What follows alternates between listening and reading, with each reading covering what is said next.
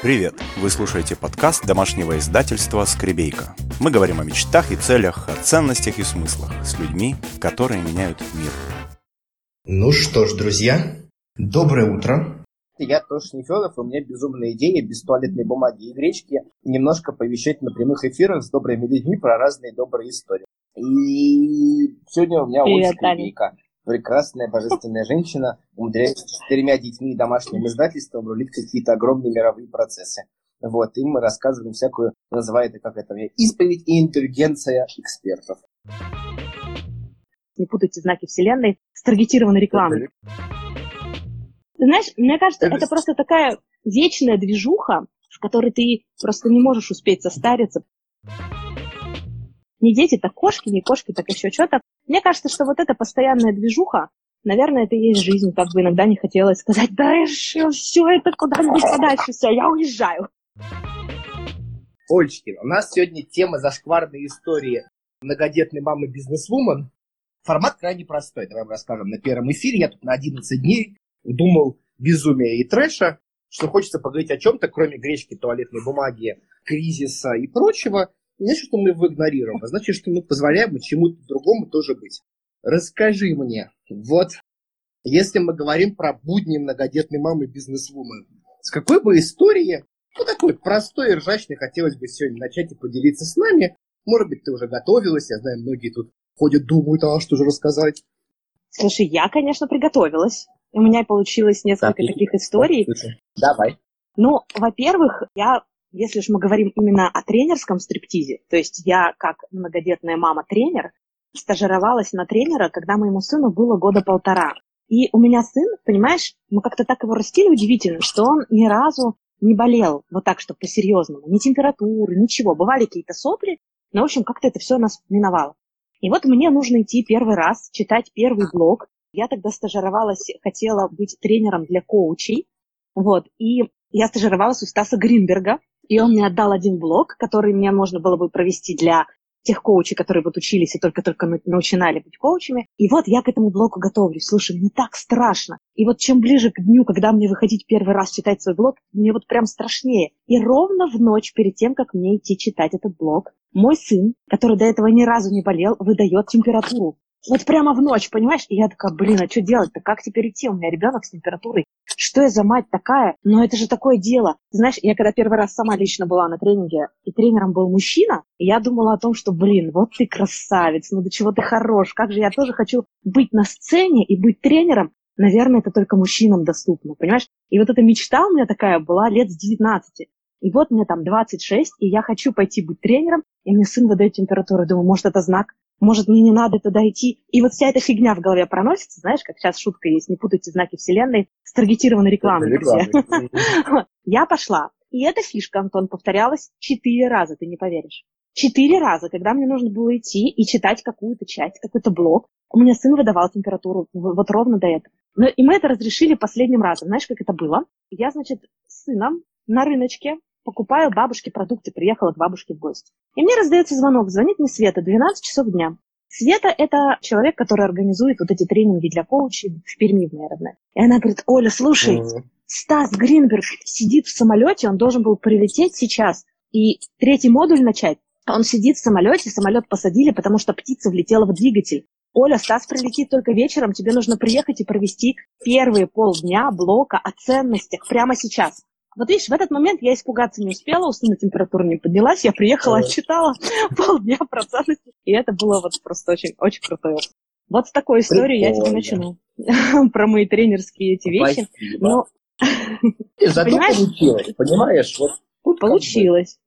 Да, получилось. С тех пор я не стала я тренером именно для коучей, но я стала тренером, который ведет много других прекрасных вещей, которые придумывает сам, сам же и ведет. В общем, вот. Но, знаешь, я вот когда вспоминала эти истории, у меня почему-то есть целых две истории с птицами, например. А вообще, история многодетной мамы, которая, значит, занимается своим делом при детях, мне кажется, она знакома не только мамам, там, тренерам, мамам, главным редактором, мамам, каким-то предпринимателям. Это история всех мам, которые пытаются что-то сделать, когда у них маленький ребенок. И основная история связана с тем, что, ну да, ты реально, ты что-то делаешь, ты работаешь. У меня есть очень смешная фотография, как я в ночи сижу, у меня маленький Мишка, Но, наверное, не все твои слушатели знают в данный момент, что у меня четверо сыновей, каждый они рождались с промежутком в три года, и каждый из них давал мне какую-то новую волну, новое приносил какие-то проекты, новую деятельность. Ну вот, и у меня есть фотография, как я сижу с маленьким Мишкой. Мы только-только придумали проект Тазора Ноут, зарождалось наше домашнее издательство «Скребейка». Фотографии сделаны со спины, я в каком-то халате, и у меня вот здесь вот на плече спит ребенок, а руками я что-то делаю. Понимаешь, это стандартная картинка, это обычная, мне кажется, история для всех мам-фрилансеров. Но чем отличаются наши дети? Чем наша история, может быть, отличается от других историй? Наши дети принимают активное участие раньше больше, сейчас чуть меньше в деятельности издательства. То есть, например, у нас есть крафтовые конверты, на которые нужно было ставить штампиком скребейка, название нашего издательства. И мы размещали заказ нашим детям. Мы говорили, так, внимание, дети, вы готовы принять заказ? Значит, мы будем платить вам за каждый правильный, хорошо поставленный штампик вот столько-то. Значит, если будет брак, то мы будем вынуждены вычесть стоимость конверта. Это минус вот столько-то. Вот к такому сроку нужно выполнить заказ, объем из там 300 конвертов. Сколько вы хотите, значит, Сами давайте распределите, когда вы и как будете делать. И вот двое старших у нас раскладывают по полу конверты. Один печатает, другой раскладывает, чтобы там ничего не смазалось. Вот они считают брак, вот. А полуторагодовалый сын тоже помню тогда. Ну, Мишка был, да. И вот этот маленький Мишка, который вот только-только начал бегать, он ходит, к нам приезжает каждый день домой курьеры, чтобы возить заказы. Вот этот маленький Мишка берет большую коробку, тащит ее курьеру, отдает вот на этих своих толстеньких ножках, вот все, понимаешь, принимали участие в упаковке, в том, чтобы ставить штампики. То есть вот это вот такая у меня история есть, и которая продолжается сейчас, когда дети принимают активное участие в жизни нашей компании. Вот.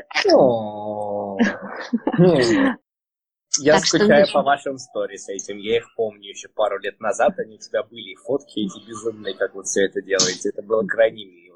Да, но понимаешь, много всяких историй ведь проходит вне сторис, ты же понимаешь. Например, да. история у меня есть про морковку и про Наташу Франки. Да, Наташа каждый раз, мне кажется, вздрагивает теперь, когда слышит слово морковка применительно как-то к нашей семье. В общем, однажды летом к нам приехала э, отдыхать в Крым Наташа Франкель. И Наташа Франкель, ну, она же не может просто приехать отдыхать. Она приехала, и у нее были какие-то вебинары, которые ей надо было вести, большие, серьезные вебинары. Мы помогли им снять домик рядом с э, нами, да, вот в этом поселке, но там был какой-то так себе интернет. И она говорит, ребят, ну я волнуюсь, мне сейчас там два часа вести вебинар, что делать? Мы говорим, Наташа, не волнуйся. У нас в доме есть подвал, в подвале оборудовано рабочее место, куда убегает папа, значит, там, когда его все это самое, там стоит стол, там есть интернет, все там нормально. Но при этом мы не учли, знаешь, что наш подвал – это еще и место для хранения овощей всяких. Там прохладно, в Крыму жарко. Поэтому Наташа пошла вести вебинар, а мы пошли, значит, варить ужин, готовить ужин. И папа говорит очень привычно Мишке, Мишке тогда три годика, говорит, Мишка, сгоняй в подвал, принеси морковку. Наташа говорит, я, значит, веду вебинар, и вдруг мне начинает стучать в дверь. Потом, говорит, Мишка не растерялся, он начал стучать еще и в окно, а окно прямо над этим вот столом, где она ведет вебинар. Она говорит, я была вынуждена приостановить вебинар, открыть дверь, сказать, Миш, пожалуйста. А Миша говорит, мне морковка нужна, морковку дай. Она говорит, Миша, пойди возьми морковку в другом месте. Вот это же я опомнилась, значит, прибежала, Мишку давай оттуда чуть не за уши доставать. Говорю, Миша, давай, морковку мы найдем. В это вот забыли. В общем, Наташа вышла из вебинара хохоча, просто потому что она говорит, ну все, Миша и морковка, это теперь вот такая история, которая будет всю жизнь никать. И это, ну, как бы вот нормально, когда у тебя такая семья, да. У меня очень много историй, связанных именно с проведением прямых эфиров, когда, знаешь, я веду прямой эфир, а у меня младший сын совсем маленький был, Ромка, совсем кроха, там, год назад, и у меня приезжала сестра, и ровно вот на то время, когда у меня эфир, она его приматывала к себе слингом и уносила со всеми остальными детьми куда подальше гулять, чтобы они не бегали там под окнами, вот так не кричали. Или, значит, я веду эфир, как сейчас помню, с Филиппом Гузенюком, а Ромка вдруг проснулся, он должен был спать, он был покорный, он был с папой, все. И вдруг он проснулся, и они пришли ко мне в комнату вот здесь играть. Я веду эфир, там у меня хохочет Ромка, прям вот во все уши. Но это еще ничего, а самое интересное, когда он был маленьким, и вдруг резко во время эфира ему вот хотелось кушать. А кормлю его я, и, в общем, это было вот так вот камера наверх. Друзья, не слушайте звуки, которые вы сейчас услышите в эфире. И все это бывало. Так что вот это вот все совершенно нормальная история, это надо просто к ним быть готовыми. Мне кажется, что, я говорю, мамы, они такие уникальные существа, которые умеют с всеми этими историями прекрасно справляться. У тебя есть вопросы, Антон, на этом моменте? Да, Олечкин, а к тебе вопрос. Какую-нибудь историю, как ты с ними справляешься, с четырьмя? Расскажи нам. Слушайте, с четырьмя справляться проще, чем с одним. Ну, просто с одной стороны, потому что их уже можно очень круто замыкать друг на друга. Хочешь поговорить? Групповая динамика. Поговорить. Групповая динамика. Да-да-да. И один, он же просто будет тянуть все твое внимание на себя постоянно, постоянно, постоянно, потому что от кого-то же надо вот... Слушай, эти вот истории про то, как справляешься, ну, знаешь, справляюсь я примерно так. То есть вот я слышу вопль в одной комнате. Я, значит, прихожу туда, а там на кухню, а там маленький Ромочка стоит, он достал молоко из холодильника, и оно у него прям выливается, вот прям сейчас, я за этим слежу. Как оно выливается, потом вытираю молочко с пола. Потом, значит, я ухожу в другую комнату, там дерутся двое старших, и третий в этот момент играет на пианино очень громко. Вот пианино вчера снова достали. У меня очень много таких историй, как они вот постоянно, ты тут вроде сюда прибежишь, тут что-нибудь сделаешь, потом туда, вот. Но сейчас, сейчас уже очень можно здорово уйти с дома и сказать, ребята, у меня эфир, Сашенька, пожалуйста, старшему говоришь, пропылесось-ка пол. И он будет подтягивать остальных, чтобы не ходили, там все прибирали, и вот это вот, вот, вот, вот это вот все, чтобы было. И на самом деле это все появляется не одновременно, слава тебе, Господи. Я не знаю, как справляется мама, у которых там двое сразу рождается, а то и больше. Вот там точно ты там одного откормил, тут же уже надо снова кормить первого, и как вот в этом жить представляю. А эти появлялись по очереди, мы с ними как-то очень... Слушай, ты так вот вопрос задала, я пытаюсь... Ну, я же графоман, у меня помимо того, что хранятся дневники, там с 15 лет все в чемодане со мной переезжают из города в город, страну в страну, у меня помимо этого есть еще такое приложение дневниковое, куда я записываю все высказывания и смешные истории из нашей жизни. Вот, что там дети наговорили, что они натворили. И вот это все там сохраняется. Ну, например, у меня вчера сын Никита, которому 7 лет, он сказал, мам, ты сейчас идешь на работу, можно я с тобой схожу, кое-что покажу? Я говорю, давай. И он меня увел в соседний двор. Я говорю, что ты мне тут хочешь показать? Он говорит, мам, смотри, как деревья цветут. Ты же так этого ждала, ты же так любишь, когда они цветут. Посмотри, какие они стоят красивые. А в Крыму реально сейчас нет еще листьев на деревьях, но много деревьев уже стоят все в цвету, и они так пахнут. И вот меня сын водит посмотреть, понимаешь, на это. Кроме того, со старшим сыном вполне можно их уже отправить гулять или оставить на какое-то время дома, и они справятся, они будут играть, им будет весело. Так, у них сейчас плюсом еще котенок, вот, у них там рыбки, они смотрят на рыбок. Недавно, значит, опять от них оставили. Самый младший высыпал в аквариум весь корм, который был просто, весь корм рыбкам. Ну что, у нас на вечер зато есть развлекуха. Мы берем аккуратненько, достаем всех рыбок, пересаживаем их, сливаем воду, моем аквариум, перемываем все камушки, все заняты, всем хорошо. Знаешь, мне кажется, это просто такая вечная движуха, в которой ты просто не можешь успеть состариться, потому что тебе постоянно нужно поднимать попу, кого-то куда-то везти, а если мы куда-то приехали, вот мы ездили на водопад, если мы всех туда привезли, то один полезет в водопад купаться, второй будет в это время сжигать костер, а третий убежит в гору и беги за ним, потому что он маленький, и он оттуда улетит легко просто. Знаешь, что справляться только личным вот этим постоянным движем и, и вот. А зато, Антон, а зато я теперь хожу ведь на вокал, и нам дают домашнее да. задание, нам дают, значит, очень классные распевки. Кстати, друзья, если вам интересна тема там тренерства и всего прочего, я могу вспомнить, на YouTube надо найти вокального коуча с кучей миллионов, значит, подписчиков, которая, знаете, как ведет занятия? Она реально своих учеников одевает, например, в боксерские перчатки. И они во время пения, они делают вот такие движения, чтобы диафрагма работала, и все было круто, да? Что-то тут мне пишут, впервые слышу Ольгу так длительно. Слушайте, ребят, а ничего, что у меня больше 50 эфиров с нашими авторами лежит на сайте? Послушайте, если интересно, я, меня там много. Олечка. Ну, подожди, я не закончила. Подожди, подожди, подожди, я же не закончила. Вокальный коуч, который ведет вот эти вот занятия, люди у него поют в боксерских перчатках, и она дает очень крутые распевки. И вот я эту распевку приношу домой, включаю. Ну и что ты думаешь, через три минуты вокруг меня стоят все дети мои, и они поют вместе со мной. Это тоже очень прикольно. То есть команда вообще на все, вот любую движуху ты затеешь, и с тобой все тут же пристроятся, вот, и будут с тобой вместе там петь, рыбок спасать, что угодно делать. А еще, Антош, мы же ездим теперь спасать дельфинов все вместе. Короче, мы стали членами организации, волонтеров, которые ездят и наблюдают за тем, где там есть дельфины. Потому что дельфины выбрасываются на берег, и я вот, например, только благодаря этой организации узнала, что если вдруг увидите живого дельфина, который выбросился на берег, ни в коем случае не надо его прибегать, всем срочно щупать. Ай, какой ты хорошенький. Они, у них от этого реально сердце останавливается. Это раз. И во-вторых, ни в коем случае нельзя его выталкивать обратно в воду, типа, дружок, я тебе сейчас помогу, плыви. Он точно так же выбросится где-то в 10 метрах.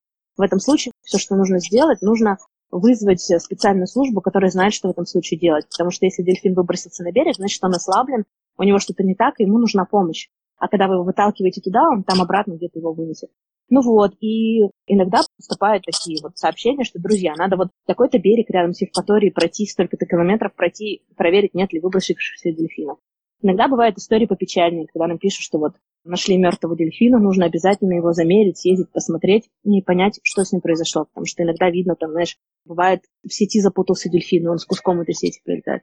Ну и вот мы ездили, и мы совершенно крошечного дельфинчика нашли. Представляешь, он совсем малыш, у него только прорезали зубки, вот нам нужно было его замерить, вот и понять, что к чему. Но, знаешь, мне это нравится, потому что дети, они видят жизнь с разных сторон. Ну и плюс э, мы собираемся в мае ехать вот с этой организацией на катерах, смотреть, наблюдать за дельфинами на Балаклавскую, Балаклавскую бухту. Вот прям очень нам интересно посмотреть на них в море, как у них там чего. Слушай, я тут сегодня рассказывал про дельфинов историю про Венецию, и оказалось, что еще не все эту новость знают. Ты знаешь про дельфинов и Венецию?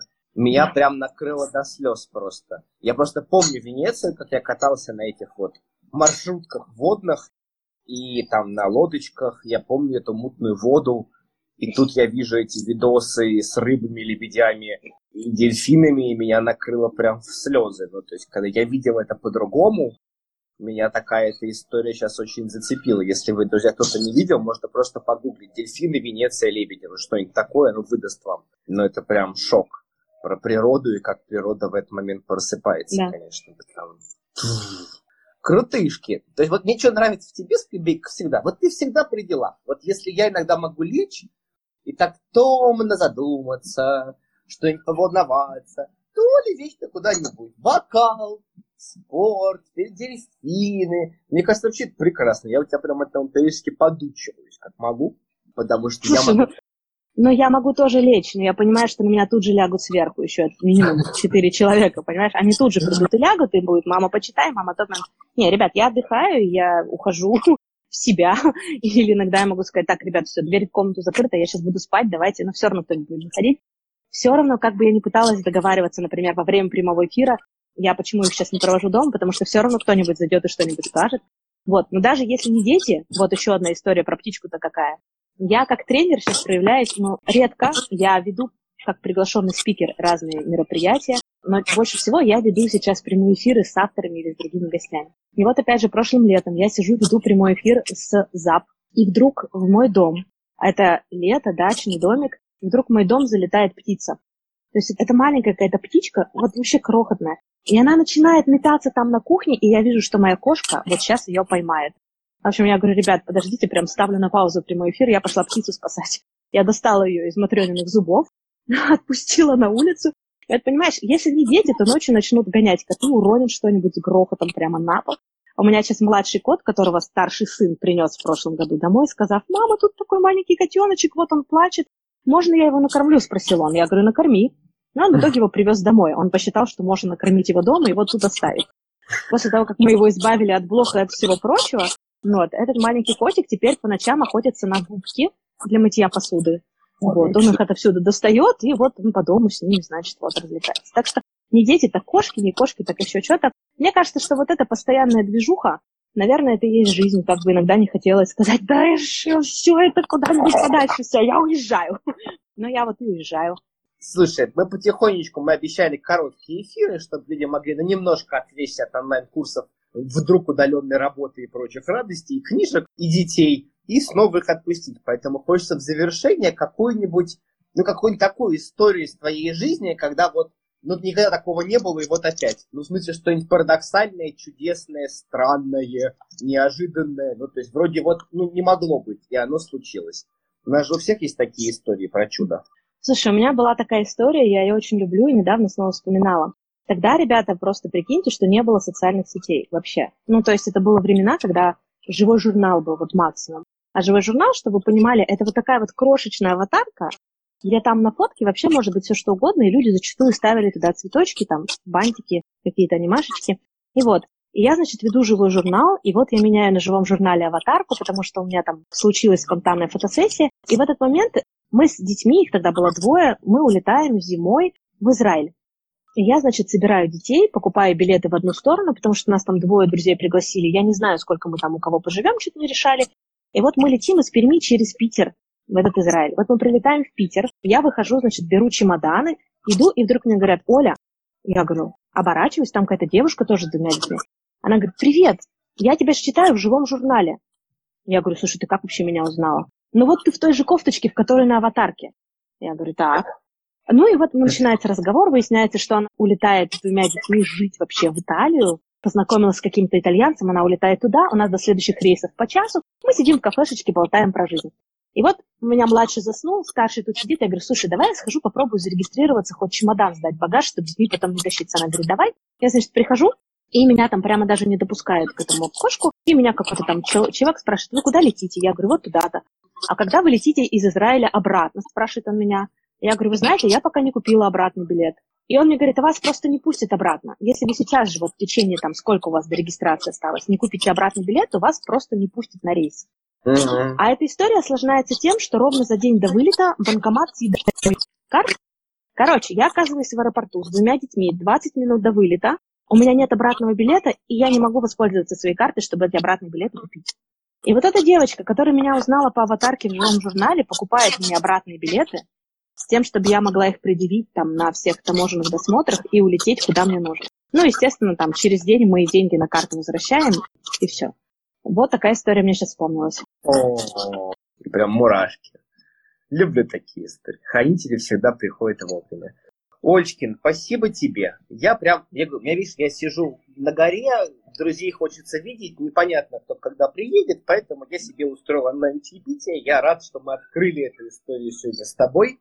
Одну вот. секундочку. Вот спасибо, Таня. Таня написала Шерил Портер, зовут этого вокального коуча, кому интересно. Вот. Стоша, тебе спасибо. Я благодаря тебе О. перетряхнула все эти истории и тебя, друг, с наступающим. Прямо... Спасибо. И тебя. Хорошего настроения. Да, спасибо. Друзья, всем хороших дней. Поменьше тревоги, побольше спокойствия и тепла. О, сладуси. Ручку отпускаю. Люблю тебя, скребечка. Мужикам привет. Обнимаю крепко. Друзья, Пока-пока. спасибо вам за теплую компанию. Пока-пока. После каждого эфира мы получаем отзывы и благодарности от вас, дорогие слушатели. Теперь у вас есть возможность поддержать подкасты не только словом, но и делом. Станьте патроном проекта, а я буду высылать вам бонусы и специальные подарки. Подробности на сайте издательства www.skribейка.ru и в описании к каждому подкасту. Спасибо, что вы с нами. Еще больше подкастов, статей и прямых эфиров вы найдете на сайте www.skribейка.ru